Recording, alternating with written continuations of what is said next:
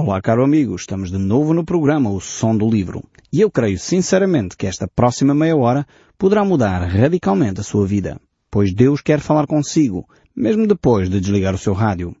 Eu sou Paulo Chaveiro e nós hoje estamos de volta ao Velho Testamento. Estamos a olhar agora para um novo livro, um livro chamado Naum. É um dos livros dos pequenos profetas. Habitualmente costumam-me dizer, eh, quando eu estou aqui nos programas, que encontramos um livro tremendo, um livro totalmente especial aqui nas Escrituras. O livro de Naum é um livro bíblico, divinamente inspirado.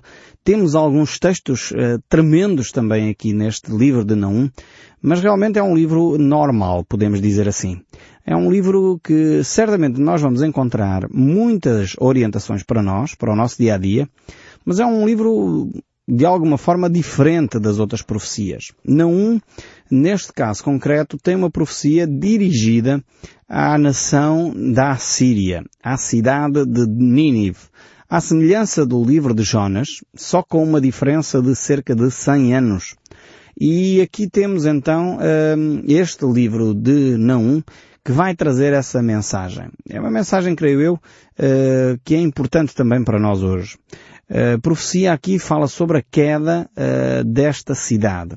Se por um lado uh, Jonas tinha uma mensagem que iria proclamar se a cidade não se arrependesse, uh, portanto a sua destruição, aqui não não dá esta alternativa. Ou seja, não é, é, é um, uma consumação deste facto de que Nínive iria ser de facto uma cidade que iria ser destruída. E esse acontecimento iria se dar em breve tempo. Iria ocorrer nos próximos dias. Uh, e de facto, se nós entendemos assim, vamos uh, olhar para esta, esta profecia que se situa em torno no, do ano 600, uh, 612, antes de Cristo. Então temos aqui o profeta Naum, que vai então mencionar eh, este facto da queda de Nínive Ehm, e vemos isso quando, por exemplo, lermos o capítulo 3, o verso 8, onde diz assim, e és tu melhor do que Non Ramon, que estava uh, situada entre o Nilo e os seus canais, cercadas de água, tendo por baluarte o mar e além do mar por muralha. Então aqui não, não só fala da destruição de Nínive, como mostra ou dá exemplo de uma outra poderosa cidade, que é a cidade de Non-Amon. Eh, e como, apesar de uma cidade altamente fortificada, para Deus não há, de facto, limites. Não há eh, fortalezas eh, demasiado poderosas para travar a mão de Deus.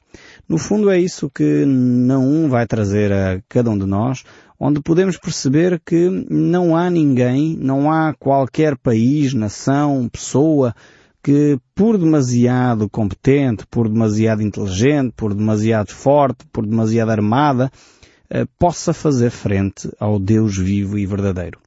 E realmente nós temos esse exemplo aqui e podemos vê-lo no dia a dia. Ainda hoje Deus continua a ser um Deus zeloso, um Deus que julga com equidade, um Deus de graça também, um Deus de amor, um Deus que cuida uh, dos seus filhos e não vai trazer toda esta reflexão no seu livro. O profeta uh, escreve, como eu disse, uh, este evento como algo já consumado, como algo que vai efetivamente ocorrer uh, e se olharmos para, esse, para essa perspectiva, então a cidade foi pilhada pelo rei Usurbanipal por volta do ano 660, mais ou menos, 666, então, eh, antes de Cristo, claro, eh, então teríamos o livro de Naum nestas datas. Portanto, eh, Naum foi um homem que viveu nestes dois períodos, entre estes dois períodos, e de facto temos algumas referências a esse sentido. Por outro lado, nós encontramos alguma referência, se isto faz sentido, Uh, provavelmente não existiu, viveu após a reforma uh, do rei Josias. Uh, e nós já conversámos aqui acerca do rei Josias, não é? O meu filho Josias. O meu filho Josias tem um nome por causa deste grande rei que fez uma reforma tremenda, uma reforma espiritual na nação de Israel. e Naum provavelmente traz a sua profecia após essa reforma. E nesse sentido, uh, vemos que uh, este livro anda em torno do ano 600 antes da vinda de Jesus Cristo. há uma referência a isso em 1 capítulo 1, verso 15, onde nós lemos Eis sobre os montes os pés dos que anunciam boas novas, do que anuncia a paz. Celebra as tuas festas, ó Judá, cumpre os teus votos, porque o homem vil já não passará por ti, ele inteiramente será exterminado. Uh, vemos que realmente aqui temos esta, esta restaurar das cerimónias religiosas em Judá, este restaurar da vida espiritual do povo de Judá, isto do Reino do Sul, e realmente se este fenómeno ocorreu nestes períodos, então estamos a situar este livro nessa, nessa altura, nos, nos anos 600 e qualquer coisa, de, antes da vinda de Cristo. Então o profeta, uh, certamente se foi neste período de tempo, ele seria um contemporâneo de Isaías e um contemporâneo de Miqueias. Uh, provavelmente não um, apesar de ser um profeta também contemporâneo destes dois homens, Uh, no entanto, teve o foco da sua profecia dirigida uh, para a Nínive e não para o povo de Deus de uma forma direta. Ainda que, uh, se nós tivermos a ler nas entrelinhas, como costuma dizer o povo, nós vamos perceber que esta é uma mensagem de esperança tremenda para a nação de Judá. Porque se a Síria que é a principal, o principal inimigo, a principal superpotência daquela época, já tinha levado uh, cativo a Israel e de alguma forma não agora profetiza a sua destruição, significa que Judá seria livre, seria liberto desta opressão. Então é uma mensagem indireta para a, nação de Judá, uma mensagem de esperança, porque declara a destruição do seu principal inimigo, que é a Síria. Uh, infelizmente Judá não aprendeu as lições o suficiente para uh, manter-se firme uh, na presença de Deus e alguns anos mais tarde surge a Babilónia, Deus levanta a Babilónia para que possa então corrigir Judá dos seus erros de idolatria. temos esses fenómenos relatados no livro de Reis, no livro de Crónicas, enfim, esses livros que nos deixam efetivamente claramente a entender a ação de Deus, como o povo se degradou, como o povo foi decaindo na sua espiritualidade e as consequências terríveis e nefastas que isso uh, trouxe para a sociedade, trouxe para o povo. Então Naum é um homem, é um profeta que traz esta mensagem uh, de justiça, uh, uma mensagem que ele realmente traz para a condenação deste povo da Assíria e de alguma forma ele traz uma mensagem de esperança uh, para uh, o povo de Judá. Ele declara uh, esta profecia em nome do Senhor. aliás, ele começa por dizer, eu te afligi, mas não afligirei mais. Mas agora removerei os seus jugos de cima de ti e romperei os teus laços. Por exemplo, no verso 1, logo deste mesmo capítulo 1, ele diz, sentença contra Nínive livro da visão de Naum, o El Cusita. Uh, temos então esta referência aqui uh, de que esta profecia é direcionada à cidade de Nínive e depois temos a localização de onde Naum uh, é proveniente. o El Cusita é uma designação suplementar para este profeta e indica de onde ele vem, a localidade de onde ele é natural. Então ele poderia eventualmente uh, ser uh, a localidade de Algoz. Agora, há quatro possibilidades para esta localidade. Como é óbvio, estamos a falar de um período extremamente antigo, estamos a falar 600 anos antes da vinda de Cristo, quase há 3 mil anos atrás, eh, e certamente não é fácil para nós hoje e os historiadores encontrarem uma aldeia ou uma vila uh, pelo nome de uma forma direta. Uh, temos que recorrer aos historiadores da antiguidade. Jerónimo, por exemplo, foi um dos historiadores antigos. Uh, alguns documentos deles chegaram até nós e ele coloca então esta esta pequena vila de Elgós, uma pequena aldeia na região da Galileia. E de alguma forma mostra um pouco essa, essa orientação. Há uma outra sugestão que coloca esta aldeia na, na região de Cafarnaum, também na região da Galileia, uh, nome esse que é uh, transliterado de duas palavras hebraicas que significam Vila de Naum. Então há uma forte probabilidade para esta orientação. No entanto, há mais duas outras uh, possibilidades. Uma delas indica uh, que Laquis, uma cidade mais conhecida, uh, perto de Mossul, na Síria, que seria uma das possíveis localizações para a cidade nativa, pressupondo de facto que Naum era um homem que nasceu na, em Israel, sendo Israel já tomado pela Assíria, seria uma possibilidade, de facto, esta, esta aldeia pertencer ao grande império assírio. No entanto, eh, não há grandes evidências disso também. Um quarto hum, pseudo uh, local uh, seria uh, El Kazai, uma vila em Judá.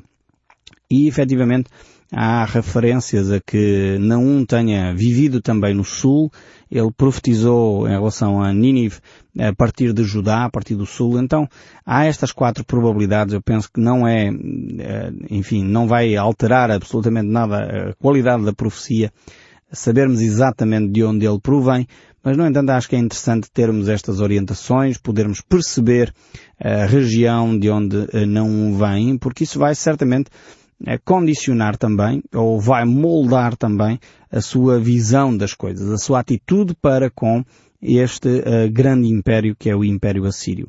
Se de facto não entendermos não como um prisioneiro de guerra, certamente uh, ele teria uh, de facto um sentimento muito mais vivo, um sentimento contra Nínive, muito mais presente, ou se ele residisse efetivamente no sul, na iminência de ser invadido pela Assíria, certamente uh, Naum iria ficar muito mais sensível a este aspecto em relação a Nínive. Então temos esta, estas ideias para podermos colocar o nosso contexto histórico podermos entender um pouco como é que Naum encarava de facto esta nação inimiga, que para todos os efeitos era uma nação inimiga. Uh, temos então aqui esta nota primária da mensagem de Naum, é, que é realmente a mensagem acerca de um Deus que é justo, um Deus que vai uh, cumprir a sua palavra. Uh, a mim pertence a vingança, eu retribuirei, diz o Senhor. Esta é talvez uma das mensagens mais fortes da parte de Naum, é que o Senhor é um Deus zeloso é um Deus que cuida da sua palavra, é um Deus que não deixa a sua palavra cair em vão, e é um Deus que não deixa que as injustiças perdurem para sempre. Uh, não sei se você está lembrado, e cabe aqui eh, fazer ainda um contexto histórico ou cultural em relação à Síria. Não sei se você acompanhou todos os programas que nós temos uh, estado a fazer. E, e, Jonas, quando falamos do livro de Jonas, nós falamos acerca desta nação. E, e demos algumas orientações acerca de quem era uh, a Assíria e quem era uh, a cidade de Nínive. Porque Jonas tinha a responsabilidade de ir partilhar ali uh, a mensagem de Deus com aquele povo. Deus é sem dúvida um Deus tolerante. Deus é sem dúvida um Deus de amor. Deus é sem dúvida um Deus de graça. Mas é também um Deus de justiça. E Ele não pode continuar a permitir que povos e indivíduos vivam a sua vida de uma forma completamente um, contrária aos princípios de Deus, prejudicando terceiros, prejudicando inocentes e não fazer nada. Então, em algumas alturas, uh, a intervenção de Deus e a destruição de Deus de determinados povos tem a ver com a misericórdia de Deus, com a graça de Deus, com a bondade de Deus, para não permitir que determinadas situações continuem a ocorrer. Eu creio que todos nós uh, nos identificamos de alguma forma ou compreendemos um pouco melhor quando pensamos em alguns ditadores que têm provocado genocídio já no nosso século e de alguma forma entendemos uh, porque é que Deus tem que intervir. Quando ditadores como Hitler ou outros uh, que destruíram milhões de vidas uh, simplesmente pelo belo prazer de querer expandir o seu império, é óbvio que tem que haver uma intervenção divina, tem que haver uma intervenção de Deus para travar este tipo de atitudes, este tipo de, eh, de maldade tão, tão requintada, tão, de facto, ou de onda tão, tão prejudicial à vida de pessoas e de milhões de pessoas inocentes. Então foi assim que Deus fez em relação à Síria. A Síria tinha este tipo de atitudes. Foi de facto um povo com requintes de malvadez. Uh, era um povo que, que tinha uh, torturas terríveis uh, para com os seus inimigos. foram eles que desenvolveram a ideia do empalamento, portanto que era, no fundo eu sei que é horrível explicar isto, mas era assim que era o povo da Assíria. foram eles que, que, que desenvolveram essa ideia, portanto espetando assim os seus adversários em estacas, deixando-os vivos até que eles desfalecessem eh, por perda do sangue, eh, ou enterravam os seus eh, inimigos vivos eh, só com a cabeça de fora e assim deixavam-nos a morrer um, à sede no deserto e à, enfim, às pragas e aos animais que por ali passavam. Então, os inimigos uh, da Assíria eram altamente maltratados, uh, com requintes de malvadez, com torturas terríveis, eh, conta-se, enfim, alguns historiadores identificam que algumas aldeias, assim que se apercebiam que a Assíria estava próxima para invadir as suas cidades ou as suas aldeias, cometiam suicídio coletivo. Tal era uh, o medo, o pânico de serem torturados e apanhados vivos por este terrível povo. Então Deus tinha, de facto, que agir para terminar com este tipo de atitudes tão macabras, tão, tão horríveis, tão, tão, de facto, tão desumanas, uh, e era necessário que Deus interviesse uh, de uma forma tremenda. Uh, porque às vezes nós vemos a intervenção de Deus e ficamos a pensar, ah, Deus fez uma coisa tão, tão dramática, tão drástica, terminando com um povo. Pois, se nós tivéssemos uh, o privilégio ou a tristeza de conviver com povos assim, provavelmente nós teríamos grandes dificuldades em lidar com esta situação. E nós muitas vezes apelamos para a justiça de Deus, pedimos a Deus que Ele intervenha com justiça, mas muitas vezes nem nos apercebemos muito bem uh, do que é que estamos a pedir. Por outras vezes, quando vemos Deus agir com justiça uh, e agir em defesa dos mais inocentes, nós ficamos uh, também admirados por Deus intervir de uma forma tão, uh, tão tremenda, tão radical.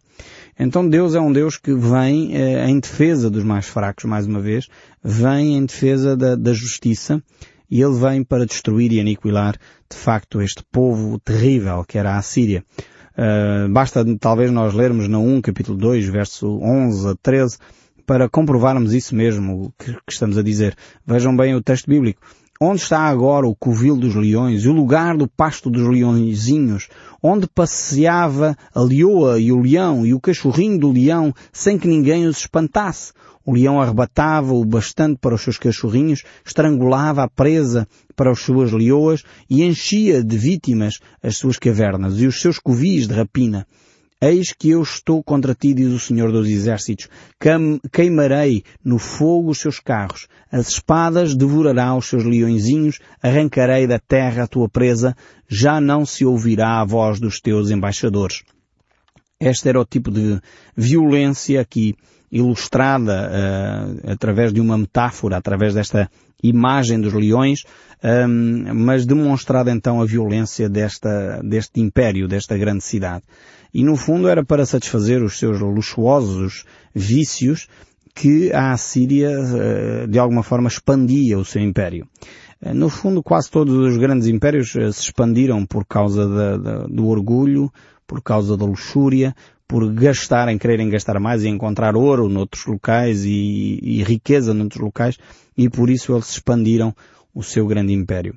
Uh, nós vemos que, de alguma forma, eh, eles poderiam adquirir estas riquezas, desfrutar as riquezas uh, com tranquilidade, e isso nós encontramos em Naum, capítulo 3, verso 1 a 4, onde lemos assim, Ai da cidade sanguinária, toda cheia de mentiras, de roubo, e que não solta a sua presa, Eis o estalo dos açoites e o estrondo das rodas, os golpes dos cavalos e carros que vão saltando os cavaleiros que se esporeiam e as espadas flamejantes, o relampejar da lança e a multidão dos trespassados, massa de cadáveres mortos sem fim. Tropeço entre gente sobre os mortos, tudo isso por causa da grande constituição e da bela e da encantadora meretriz a mestra da feitiçaria que vendia os povos com a sua prostituição e as gentes com as suas feitiçarias. Este então é um retrato aqui uh, fiel do que era a cidade de Nínive, da qual Deus queria pôr fim. Era uma cidade onde a prostituição, a feitiçaria, a bruxaria eram o mote principal uh, e de alguma forma Deus queria terminar com este tipo de, de flagelo, de chaga na sociedade daquela época. Por isso mesmo também Deus traz esta, esta boa nova para ajudar. E isso nós encontramos no capítulo 1, verso 15, onde ele diz, Eis sobre os montes os pés dos que anunciam boas novas, dos que anunciam a paz. Celebra as tuas festas, ó Judá, cumpre os teus votos, porque o homem vil já não passará por ti, ele é inteiramente exterminado. Vemos aqui que se por um lado há uma mensagem de julgamento para a cidade de Nínive, por outro lado temos então uma boa nova, uma boa notícia que Deus traz àqueles que iriam ser vítimas de toda esta destruição, de toda esta maldade promovida pelos assírios. Então temos esta perspectiva em que Deus é um Deus que julga, um Deus que cuida dos mais fracos, um Deus que protege aqueles que estão desamparados e um Deus que faz justiça, que não permite que a injustiça continue a perdurar sempre e mais e mais. Um dia Deus, de facto, colocará um ponto final na violência, nos crimes, na crueldade, na imoralidade, na feitiçaria, na bruxaria, no, no ocultismo. Deus um dia colocará tudo isso uh, um ponto final, porque a sua justiça, a sua paz, Ele quer trazer a todos os homens. Ele quer trazer a todas as pessoas, a toda a sociedade. E isso é uma mensagem de esperança, é uma boa nova que Deus traz hoje também à humanidade. Eu espero sinceramente que com esta introdução você fique entusiasmado para ver aquilo que Deus tem para comunicar connosco hoje em dia através de um povo que era realmente terrível. Mas mesmo assim há uma mensagem de esperança para cada um de nós. No próximo programa nós voltaremos a estes textos para analisar aquilo que Deus tem para nos dizer. E eu espero sinceramente que o som deste livro continue a falar consigo, mesmo depois de desligar o seu rádio. Que Deus o abençoe e até ao próximo programa.